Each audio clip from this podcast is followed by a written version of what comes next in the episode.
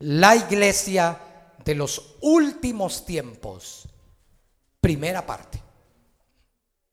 Próximo domingo, la segunda parte. Mateo 24, 13. ¿Cuál es el tema de esta mañana? Repito, no, vamos a ver solo la primera parte porque hoy hay Santa Cena. Amén. Mateo 24, 13 dice así en el nombre del Padre, del Hijo y del Espíritu Santo.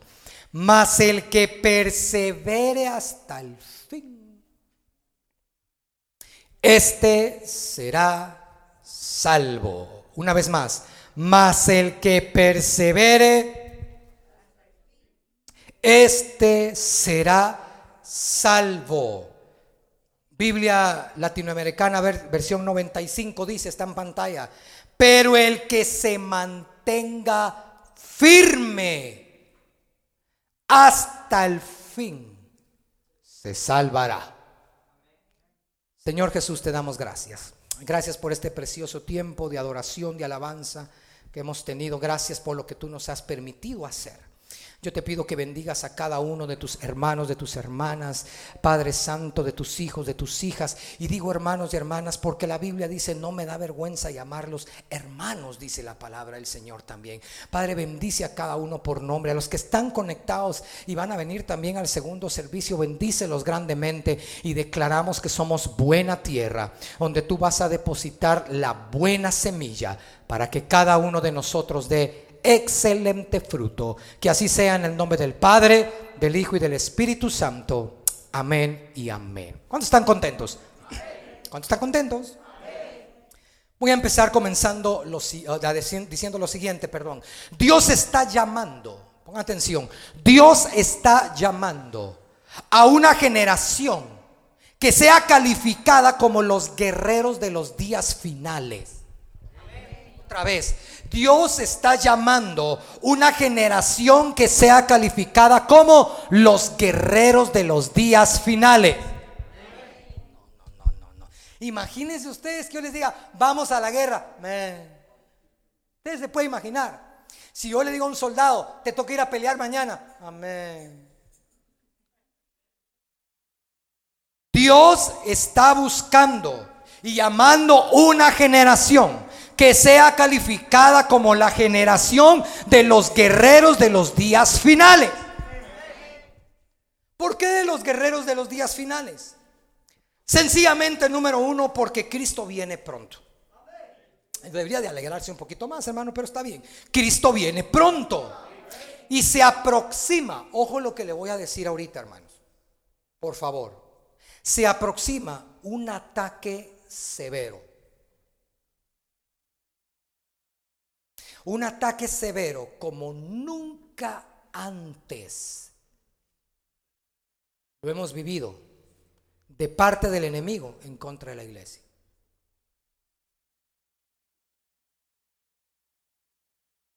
¿Para qué? Para tratar de tumbar a muchos, para que no sean arrebatados. El Señor me hacía entender que al enemigo le queda poco tiempo poco tiempo, hermanos. Y se va a levantar con varias estrategias para poder tumbar a la iglesia y que muchos no sean arrebatados. Ojo lo que le estoy diciendo. Va a venir con tentaciones para votar a ministros de Dios y lo va a lograr. Va a venir con ataques de vicio para votar a muchos y lo va a lograr. Y va a venir con ataque de hasta haraganería sobre muchos para ya no querer seguir buscando a Dios. Y lo va a lograr. Y su ataque, mire que se lo estoy advirtiendo hoy, 3 de abril del 2022. El ataque va a ser severo, hermanos. Severo. Usted escuchaba las semanas pasadas de los dimes y diretes acerca de bombas nucleares de ataques nucleares, Rusia, Ucrania, y que no, que alerta que las bombas nucleares, que hasta Estados Unidos activó su famoso avión fantasma, que ahí solo puede entrar el presidente, su familia y algunos más, donde no puede volar a cierta altura que no lo puede alcanzar. Mire qué rico el presidente va. Van a tener una bomba atómica a Estados Unidos, yo me salvo, ustedes miren qué hacen. Se van un avión hasta arriba y los demás, miren cómo hacen, cómo se salvan. Miren qué, qué chulada de presidente, ¿va? Pero hablaban de que bombas nucleares, ¿por qué? Y la gente tenía temor. Porque usted se puede imaginar que de repente Rusia mande una bomba nuclear a Estados Unidos y se les desvíe un poquito a Centroamérica. Que les falló y que el misil diga, me voy para allá, cuando tenía que ir para allá, voy para allá y agarra para donde estamos nosotros. Y que estaba destinado, destinado para destruir Texas, cuando Centroamérica es, es dos veces Centroamérica es Texas.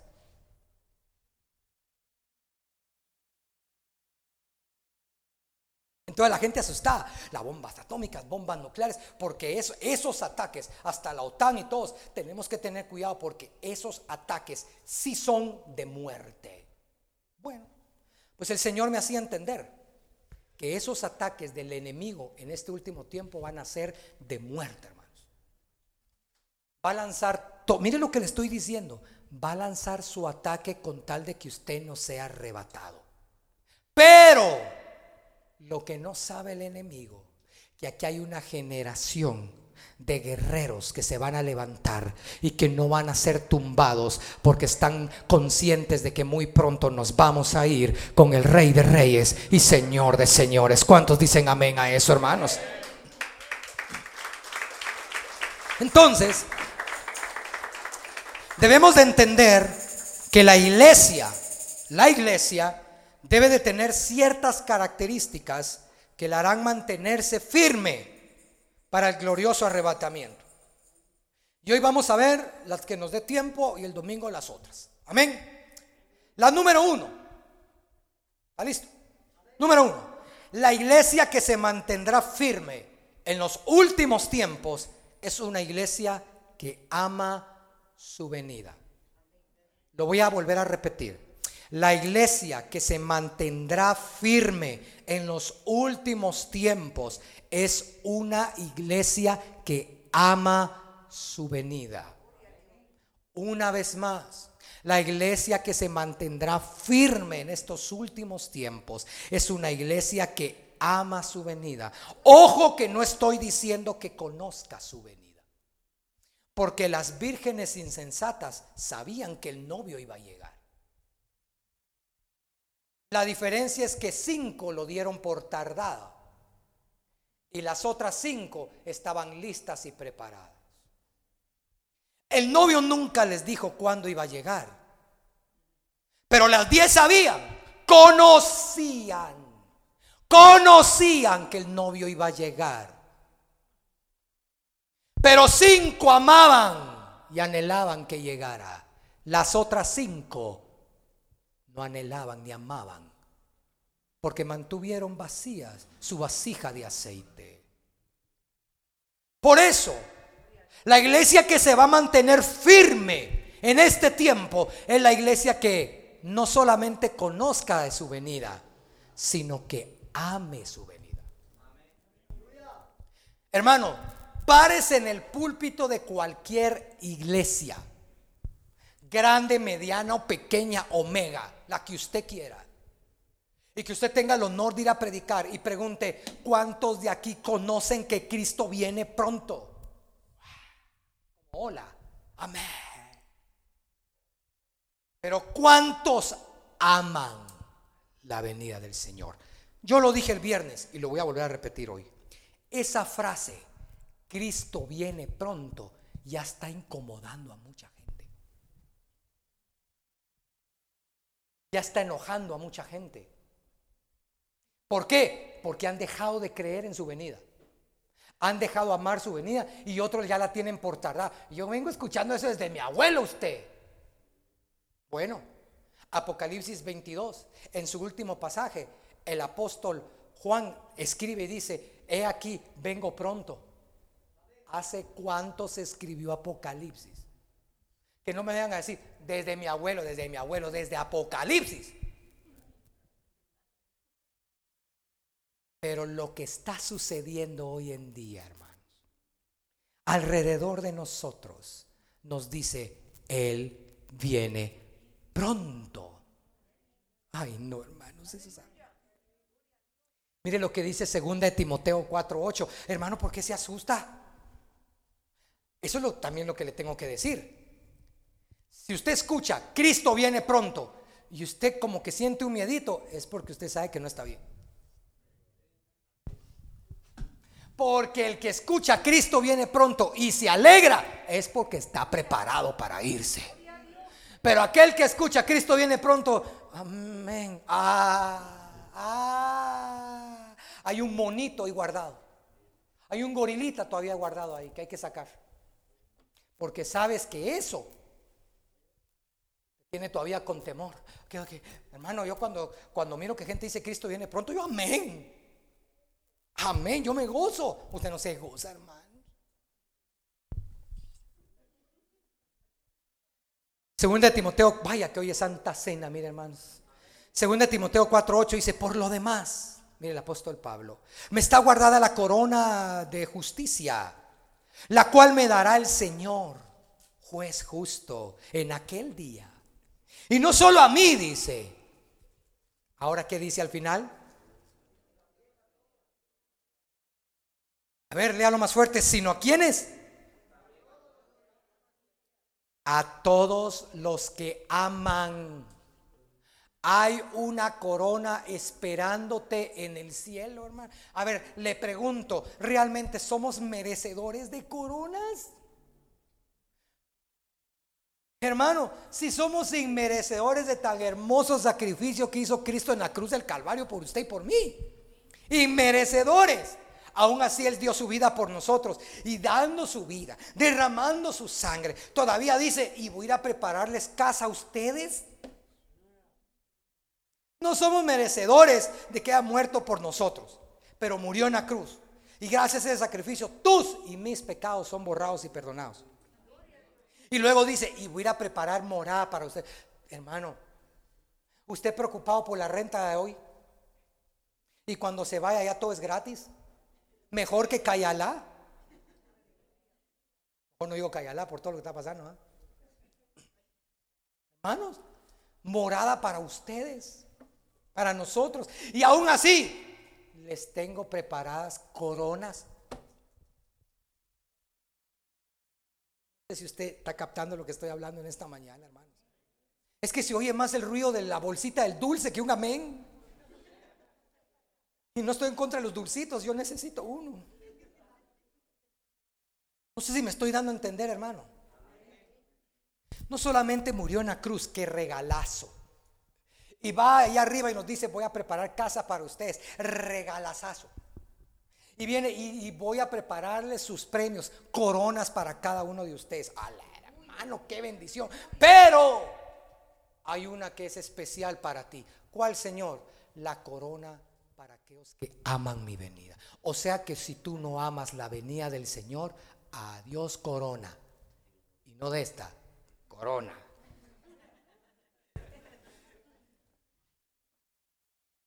Tú no puedes decir hoy, pon atención, tú no puedes decir hoy, te amo. Y mañana decir, mejor ya no te amo. Usted no puede decir así, hermano. O ama o no ama. Dígale al que tiene la par, o amas o no amas. Dígaselo, dígaselo por favor. O amas o no amas. No se preocupe, tiene mascarilla. O estás apasionado o perdiste tu pasión. O anhelas con todo tu corazón o no anhelas, hermano. Ayer tuve la oportunidad en mi descanso, me puse a ver un partido de fútbol. Real Madrid contra el Celta. Y mucha polémica por unos penales y que no era penal y que sí, que no sé qué. Y al final, el jugador de Celta, porque ganó el Real Madrid, el jugador de Celta lo entrevistan y dice, como hubieron tres penales, dice, los dos primeros fueron penalitos, el tercero no. Bueno, eso no es penal entonces. A ver, le pregunto, si el jugador dice, los dos primeros fueron penalitos, el tercero no, pregunto, entonces ¿fueron o no fueron penales? ¿Ah? ¿Fueron o no fueron? A mí que no me vengan con penalitos. Penal es penal. Como que usted venga y le diga, pero fue una mentirita chiquita, mentirita, mentira es mentira. No me venga a decir, pero es que fue una chiquitita, mentira es mentira. Y verdad es verdad. O amas o no amas. O te apasionas o no estás apasionado. Aquí no existen los medio amor ni los, Señor, tú sabes que yo medio anhelo. Tú no puedes decir así. Tú, me, medio me. No, no, no. O, te, o lo haces o no lo haces. O confías o no confías. O tienes fe o eres incrédulo o incrédula. Aquí no existen los medios, hermano. ¿Me estoy dando a entender? Entonces, para los que aman su venida son aquellos que de verdad la aman. Porque si no, no amas y punto. Y la corona está destinado para qué? Para los que aman. Los que aman, para los que no aman, el Señor va a decir, no amaste mi venida. Escuchabas que yo llegaba pronto y te daba miedo. Escuchabas que yo llegaba pronto y preferías hacer otras cosas. Escuchabas de mi venida y seguías haciendo lo que a mí no me agradaba. Nunca amaste mi venida. Tenías la Biblia aquí y tenías la cerveza acá y preferías la cerveza y la Biblia mejor la escondías. Tenías la Biblia aquí y tenías el control del televisor y preferías ver pornografía y la Biblia la escondías. Entonces nunca más mi venida. Pastor, mejor hubiera seguido cantando su disco.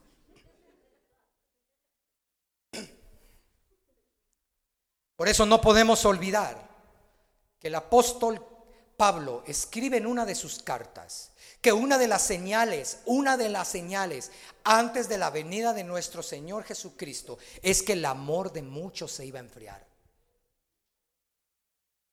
Tesalonicenses dice que no se iba a revelar el anticristo sin que antes venga la apostasía, la negación de la fe, donde el amor de muchos se iba a enfriar. Y eso incluye, cuando dice que el amor de muchos se va a enfriar, eso incluye el amor por su venida. A mí me preocupa y me preocupa grandemente que haya gente, pastores, ministros, que ya dejaron de creer en la venida del Señor. Y que le están enseñando a la gente ahora que rapto ya no va a haber. Y eso me preocupa demasiado.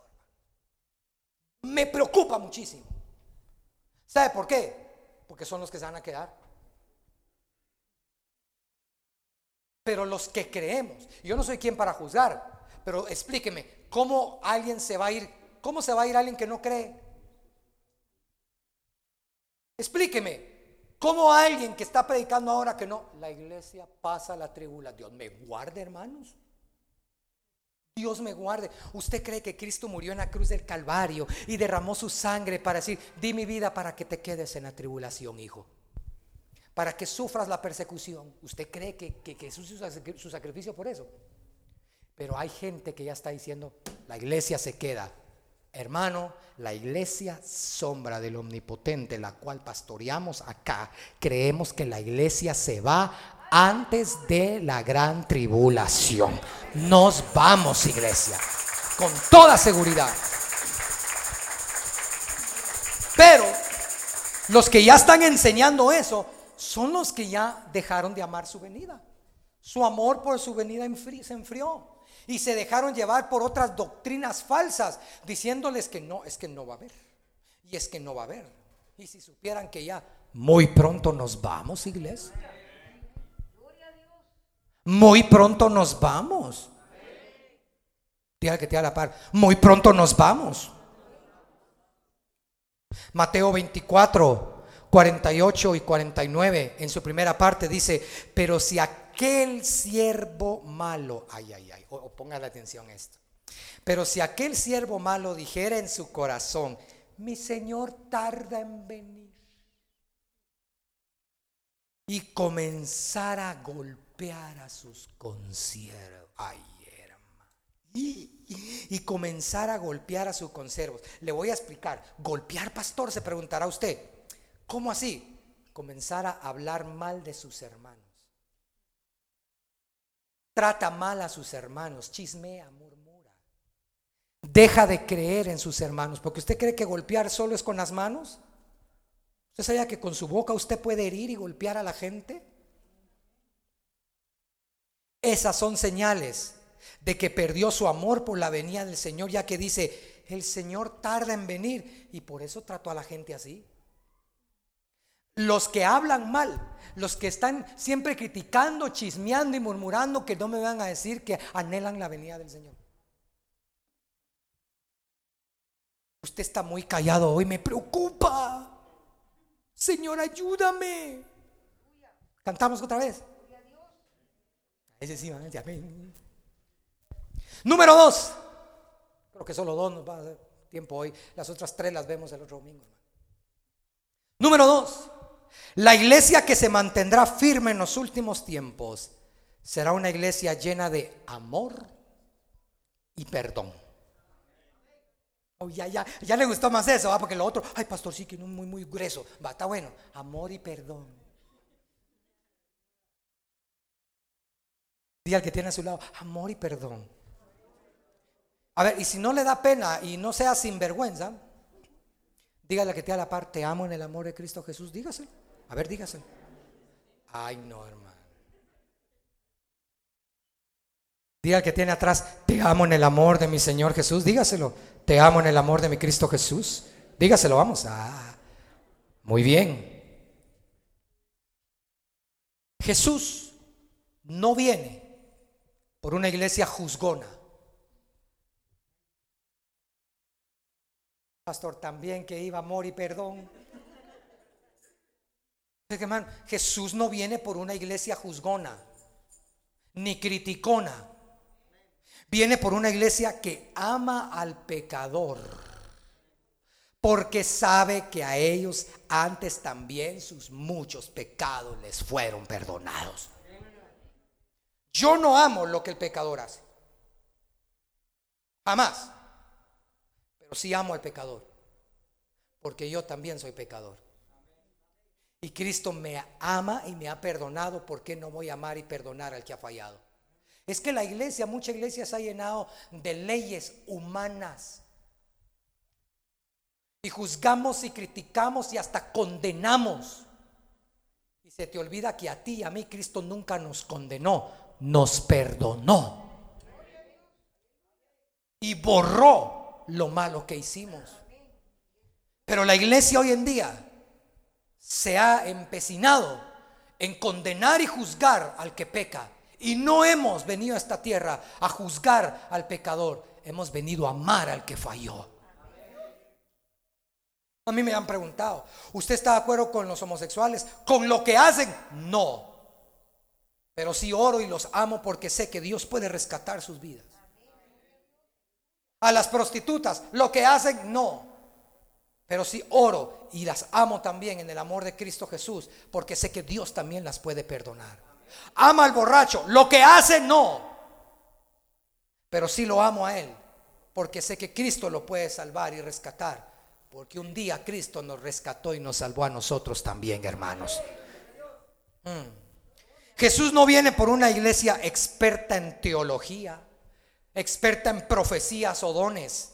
Es lindo tener todo eso, eh, lo aclaro. Él viene por una iglesia llena de amor. Pablo lo dijo, si yo hablase lenguas humanas y angélicas, en 1 Corintios 13, y diera profecía y supiera toda la ciencia, mire, no tengo amor, dice, nada soy. Si yo me pudiera vestir aquí con el mejor traje, ponerle mis diplomas de escatólogo, hipnólogo, teólogo, todo lo que usted quiera, todo. Y darle mi carrera ministerial, si usted, pues yo no lo amo. nada me sirve, hermanos. De nada me sirve. Y usted cree que cuando yo esté delante del Señor, el Señor me va a decir, te felicito, hijo, no amaste a mis siervos, pero tenías tu diploma de escatología. ¿Usted cree que el Señor me va a decir eso? No, el Señor me va a decir, tu diploma, a un ladito, yo quería que amaras. ah, tus mejores trajes y todo, tu iglesiota, aquí al lado, yo quería que amaras. Lucas 6:37 dice, no juzguéis, no condenéis, perdonad. Ah, otra vez, perdonad. ¿Y qué dice? Señor, ¿por qué no me perdonas el Señor?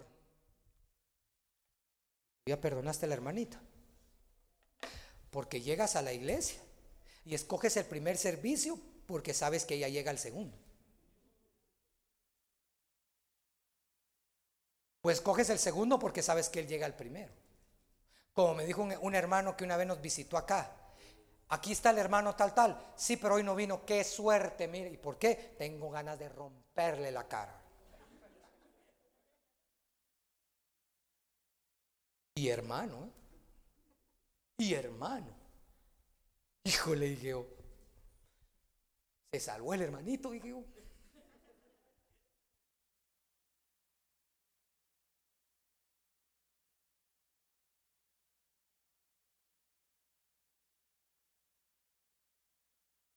Pues hay gente que llega a la iglesia y no, y no ama, hermanos. No perdona. Se quiere ir en el arrebatamiento. Pero ¿cómo se va a ir si no perdona? Es que pastor, lo que pasa que que le hagan lo que me hicieron a mí. Tal vez tienes razón. Tal vez yo no he pasado por lo que tú has pasado y te pido perdón por eso. Pero tampoco tú has pasado lo que Cristo pasó en la cruz y aún ahí en la cruz nos perdonó.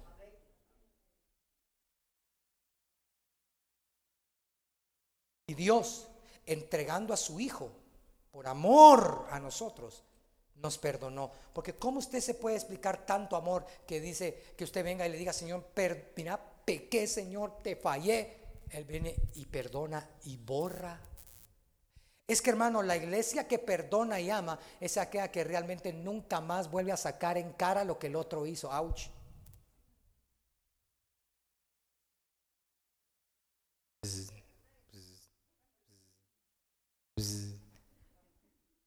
No le gustó, ah. Pero lo tengo que decir, porque lo que no gusta es lo que más pega. Y es que hay gente que dice que ya perdonó y que ama, pero sigue sacando en cara lo que la otra persona hizo. Uy, hermano, está aquí, hermano. Por ejemplo, si hay gente que viene y dice, Mira que me hizo, que no sé qué, que no sé cuánto. Va, está bien, mira, te pido perdón si yo fui el culpable. Te fallé, perdóname. Está bien, te perdono. Y al mes, ¿te acordás? Agradecé que te perdoné, porque vos me hiciste. Entonces, y entonces, y cuénteme, ¿qué clase de perdón es ese? Cuénteme. Cuénteme. ¿Cómo pretenden irse en el arrebatamiento si cuando ven al hermano es, yo lo perdoné, pero...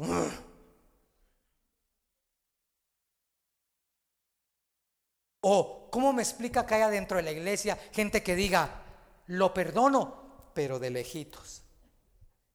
A ver, que alguien me explique esa teoría, por favor.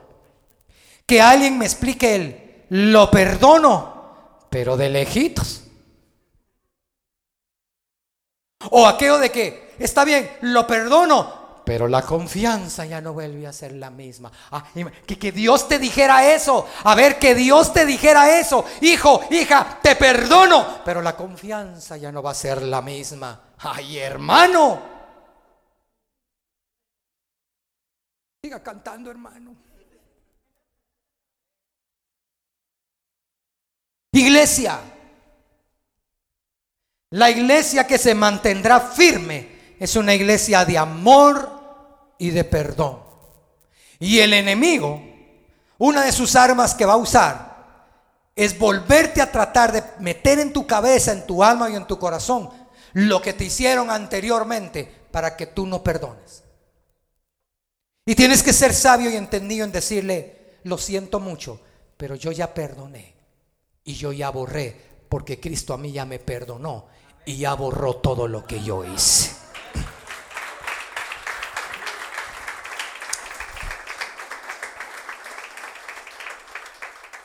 Voy a dejar ahí, me faltaron tres puntos. Los continuaré el próximo domingo. Cierre sus ojos. Cierre esos ojitos bellos que Dios le ha dado.